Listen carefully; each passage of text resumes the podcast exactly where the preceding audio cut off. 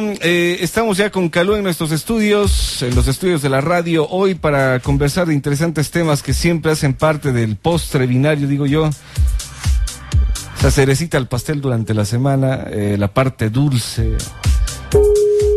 ¿Qué tal, Calú? ¿Cómo vamos? Bienvenido, gracias por estar con nosotros. Hola Johnny, buenos días. Qué gusto poder saludar nuevamente este viernes. Efectivamente, esa es la cereza sobre el pastel pero de tecnología, donde semana a semana hablamos sobre informática, tecnología, internet, pero en un lenguaje para no informáticos, para la gente que no es geek. Curiosamente, hoy Apple cumple 30 años. Quiero agradecer a Patricio Coronel, arroba patonet en, en Twitter, que hace un momento nos estaba sugiriendo que este programa debió haber sido algo, una especie de tributo sobre los 30 años que tiene Apple. A ver si lo dejamos para, el siguiente, para la siguiente semana. Gracias, arroba patonet, por la recomendación. Hoy no vamos a hablar de Apple, hoy vamos a hablar sobre un tema más bien eh, tecnológico y algo político, no politiquero, sino político sobre la neutralidad en la red. Aquel principio indispensable sobre cual se basó eh, todo lo que ahora entendemos por Internet, toda la arquitectura sobre la cual se basa el día a día en las comunicaciones que mantenemos. Recordar siempre, Johnny y amigos, de que estamos en las redes sociales, con Postre Binario, tanto en, eh, en, Twitter como en Facebook y en postrebinario.com. Entonces, eh, ¿te parece que arranquemos? Por supuesto. Ahora, ya, ya, que mencionaste el tema, eh, es, es posible que, que la red sea seamos neutrales. Y yo digo, porque ahora, sobre todo por el boom de las redes sociales, es tan fácil que una persona pueda presentar su punto de vista que eh, y, que tomen una posición respecto a un tema que no llega a pensar. ¿Es posible ser neutral en la red? Sí, de hecho, más que posible es necesario. Eh, primero voy a explicar qué es la neutralidad, porque la, el tema de la neutralidad puede tener muchos eh, conceptos, muchas, muchos significados. Entonces, primero nos vamos a poner de acuerdo en el concepto. Voy a poner un ejemplo doméstico para que se pueda entender. Supongamos que en este momento eh, tú, Johnny, le envías una caja de chocolates como regalo de cumpleaños a tu esposa que desafortunadamente está en otra ciudad. Y entonces utilizas un servicio de correo postal para enviar ese regalo eh, hasta ahí, pues todo va bien. Pasado un tiempo, el destinatario de ese paquete lo recibe, lo abre y puede disfrutar esos chocolates. El problema es cuando el, el servicio postal tiene intereses vinculados con la fábrica de chocolates, ya sea porque la compró, porque tiene acciones, y entonces te dice, mira, si tú me compras los chocolates, yo voy a enviártelos más rápido que otros chocolates que no son de mi, de mi fábrica. O en su defecto, si tú envías otro, otra marca de chocolates, yo como servicio postal te la voy a, te, te lo voy a entregar al paquete más, más tarde. Voy a demorarme en la entrega porque no son mis chocolates. ¿Qué quiero decir? Tanto el servicio de entrega de paquetería, de entrega de correspondencia, como el producto que estás enviando, son parte de un conglomerado, de un holding, de una, de una asociación de negocios, y entonces hay intereses cruzados.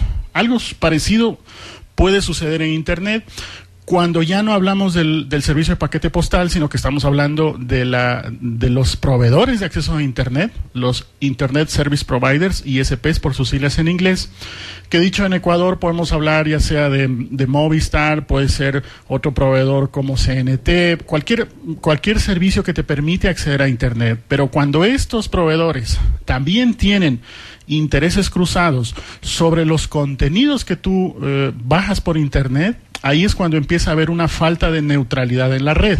Entonces, si tú todos los días estás usando, por ejemplo, un buscador, voy a poner el ejemplo de Google, y, ese, eh, y hay otro buscador que ha llegado a un acuerdo con el, con el em, proveedor para que cada vez que tú uses Google se vuelva más lento, tú al final podrías empezar a decir, no voy a usar Google, voy a usar otro buscador y entonces de esa manera había un, habría un interés cruzado. Ese es eh, el problema. Eh, sucede, sucede eh, en la aplicación ya.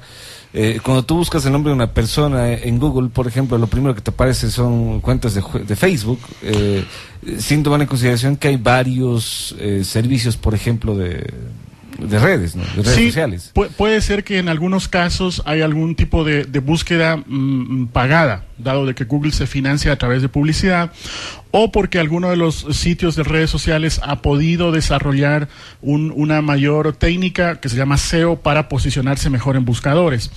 Aquí yo estoy eh, yendo un poco más allá en el sentido de que el problema es cuando el mismo ISP es dueño de los contenidos y entonces degrada a la competencia para que los usuarios terminen eh, optando por esa competencia. Vamos a poner otro ejemplo en el ámbito de una llamada por audioconferencia, por ejemplo, por Skype. Supongamos de que el ISP tiene un convenio no con Skype, sino con otro usuario. Yo hago una llamada y entonces se hace lenta, no termino de escuchar bien, se corta, al final digo no voy a usar Skype, sino que uso otro proveedor. El problema es que el ISP está degradando técnicamente ese, ese servicio a través de Skype y por tanto al usuario no le queda otra opción que ir por otro proveedor esa es una falta de neutralidad en la red. Por tanto, lo que debiéramos estar atentos como usuarios es de que esta arquitectura sobre la cual fue diseñado Internet no solo deba estar libre, sino que deba seguir manteniendo esos principios de libertad, donde bit por bit, byte por, byte, por byte que se vaya transmitiendo, tiene que ser tratados exactamente igual. El proveedor no puede decir, este paquete de este proveedor va a ir más rápido, pero este otro paquete que no es mío, esta otra información, este otro contenido lo voy a degradar o lo voy a limitar o, voy a poner algún tipo de traba tecnológica para que el usuario final no tenga toda la potencialidad de usar ese servicio. Ese es básicamente uno de los problemas más grandes por los cuales tendríamos que enfrentar los usuarios para que efectivamente, como he dicho, todos los paquetes de Internet sean tratados por igual. Esto en lo que se maneja a, nivel de la red y a, nivel internacional, si se dice, pero ¿y en Ecuador cómo estamos? En Ecuador hay varios temas. Antes de, entrar en materia de, Ecuador, hay que comentar que en julio del 2012, eh, Conatel, que es el organismo regulador de las telecomunicaciones en nuestro país, emitió una resolución donde había un artículo, de hecho hay un artículo, eso está vigente, el artículo 15.6, contempla el concepto de neutralidad en la red, pero de una, manera muy ambigua, diría yo. En la primera parte del párrafo eh, dice de que efectivamente los proveedores de Internet no podrán distinguir ni priorizar ningún tipo de servicio eh, para poder acceder a Internet. Pero el problema es que en la segunda parte de ese mismo artículo, de ese mismo párrafo, deja abierta la puerta para que los ISPs tengan una discrecionalidad para implementar cualquier tipo de acción técnica. Por tanto, en la primera parte está bien, pero en la segunda parte em, eh, diríamos de que hay esa mm, discrecionalidad, de tal manera que si el proveedor de acceso a Internet considera que debe aplicar una norma técnica para degradar o potenciar un servicio, tiene la facultad a través de esta resolución. Eso es lo que tú comentabas, eh, eh, Johnny, en cuanto a la situación actual de nuestro país. Eh, bueno, no estoy muy al tanto de, las normativas que pueda tener el CONATEL. Lo que sí me, llama la atención es el, ver la facilidad con la que se redactan ciertos artículos. A veces, me digo yo, a veces sin especialistas que, puedan dar una, una visión un poco más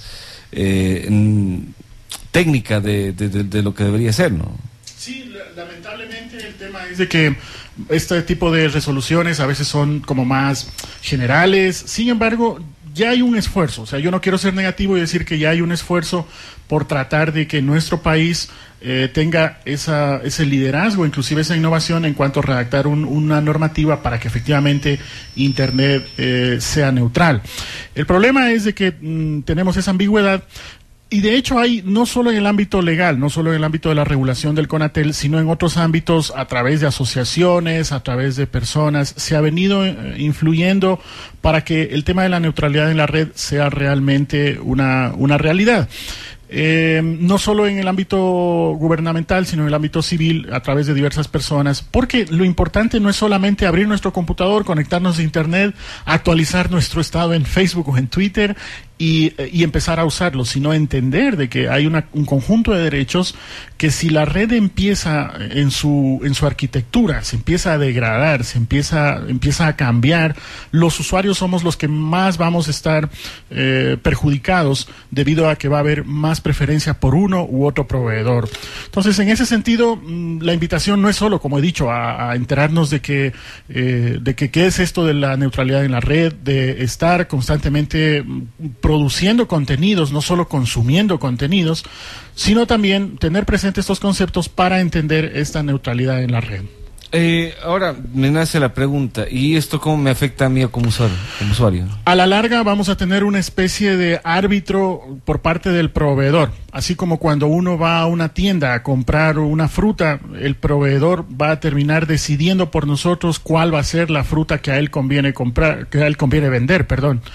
Lo mismo sucede en el caso de Internet. Cuando empezamos a navegar, si es que no hay esta neutralidad en la red, al final el proveedor de acceso a Internet decide qué contenidos, obviamente contenidos que han sido o que están vinculados con su negocio, qué contenidos entregar al usuario y con, qué, contenidos no entregarlos porque los degrada, porque los bloquea o porque cobra una tarifa adicional en algunos casos. Hay proveedores de Internet que te dicen, mira, tú puedes ver, tú puedes navegar por varios sitios en Internet, pero si usas YouTube, por poner un ejemplo, eh, te vamos a cobrar una tarifa adicional a la tarifa mensual que tú pagas. Eso, por ejemplo, es absurdo porque, mm, repito, no, no puede haber un contenido más caro que otro, un contenido más libre o un contenido más rápido o menos rápido. Eso, eso hay que entender que siempre tiene que haber una neutralidad.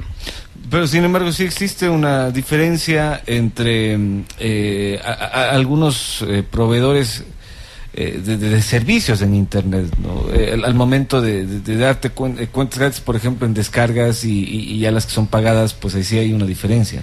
Claro, hay que entender de que el proveedor de acceso a Internet es como, repito, como el, como el que envía el paquete, la agencia que envía los paquetes postales, la, agencia de, de poder enviar esos paquetes. Lo que tú pongas dentro de ese paquete es otro problema que no es el problema del, del proveedor de acceso a Internet. Yo me conecto a Internet y consumo una gran cantidad de contenidos. Consumo redes sociales, consumo información, consumo video, consumo audio. De hecho, esta misma conversación que estamos teniendo se puede ver por audio a través de Internet, se puede escuchar por audio a través de Internet. El tema es de que eh, hay algunos proveedores ya no de acceso a Internet, sino proveedores de contenido que te dicen para bajar un cierto tipo de contenido tú tienes que pagar. Pues bueno, ahí el usuario escogerá si es que les gustaría o no bajar esos contenidos a través de una tarifa de pago. Em, también hay una pregunta ahora mismo de eh, Jorge Andrés Delgado, arroba André, eh, Jorge-Andrés, donde nos dice que si los paquetes de datos que son solo para ciertas aplicaciones se debería pagar, que si eso es legal. Em, yo, yo quisiera hacer una diferencia muy fuerte entre lo que es el acceso, el proveedor de acceso a Internet y el proveedor del contenido. Hay que entender de que esa diferencia eh, no puede marcar un interés para que la, neutralidad en la red sea tal, sea realmente una neutralidad. Por tanto, el proveedor de contenido podrá tener su normativa, podrá, poder, podrá decir, efectivamente, yo cobro, no cobro, regalo o doy una tarifa, pero el proveedor de acceso a Internet tiene otras posibilidades totalmente distintas. Quiero cerrar esta parte de, la neutralidad en la red haciendo una invitación a José María León. Él es parte de, está escribiendo continuamente en guayaquilcite.com. ha estado en el ámbito ecuatoriano hablando sobre el tema de neutralidad en la red. Así que, José María, buenos días. Adelante, por favor. Quería comentarte, quería preguntarte sobre la iniciativa que tú y muchas personas tuvieron sobre la neutralidad en la red hace unos días atrás. Adelante, por favor. Buenos días. Buenos días, ¿cómo estás? Eh, te agradezco la invitación. Gracias, adelante. Eh, realmente el, el tema de la, de la neutralidad en la red fue un, una propuesta que recogimos de, de, otras, de otros países donde en, en, en la legislación de, de comunicación o de, o, de, o de telecomunicaciones está incluido el, principio en, en, en, ellas, ¿no? Em, para nosotros nos pareció importante que, que haya un, un lugar en, en la legislación que, que, que precautele estos principios porque nos parece que hay actores en el digamos en el mercado actores en el en el en la relación de, proveedores de internet y demás etcétera que van adoptando van ganando posiciones dominantes. Y eso nos parecía que eh, poco a poco podían convertirse en posiciones de ventaja y pues afectar la, la manera en que las personas utilizamos la red, ¿no? Tomando en cuenta que, la red se, se, creó como un espacio neutral, como un espacio de acceso para todos, como un espacio eh, sin condiciones de acceso y demás. eh, eso debería permanecer así. Entonces hicimos un proyecto de, de derechos digitales para que se incluya en la ley, donde estaba la neutralidad en la red, eh, también habían otros porque que se complementaban y lo presentamos para que se discute y se incluya como parte de la ley de comunicación, pero obviamente no, no nos pararon mucha bola. José María, ¿qué van a seguir haciendo? ¿Nos quedamos cruzados de brazos o vamos a presentar alguna otra alternativa? ¿Vamos a trabajar con más usuarios? Eh, nosotros siempre estamos detrás de, de nuevas iniciativas, ¿no? Eh, el tema de la neutralidad en la red, eh, bueno, insistiremos en él como siempre hemos insistido. No sé qué tanto se pueda ahora, eh, no sé qué tan realista sea pensar en, lograr incluirlo en la ley, en la ley de comunicación, pero creo que es importante que, los ciudadanos estemos atentos a este tipo de, de cosas y, la verdad es que valdría la pena ver si, no sé si a través de usuarios digitales o, a través de estos colectivos de ciudadanos que están directamente relacionados con el tema de Internet, insistir en eh, la inclusión de estos derechos digitales, ¿no? Porque hay que, hay que tener en cuenta que ya para la ONU el acceso a Internet es, está considerado un derecho humano a, futuro entonces seguir trabajando en este tema porque bueno pues entendemos de que tú y el equipo también están eh, eh, convencidos de que hay eh, de que la neutralidad de la red es un punto neurálgico fundamental sobre el cual los usuarios podemos seguir desarrollando este tipo de tecnología finalmente José María ¿Alguna invitación adicional? ¿Dónde, ¿Dónde podemos encontrarte? ¿En las redes sociales? ¿Dónde están las iniciativas de, de Internet neutral que ustedes están llevando, por favor?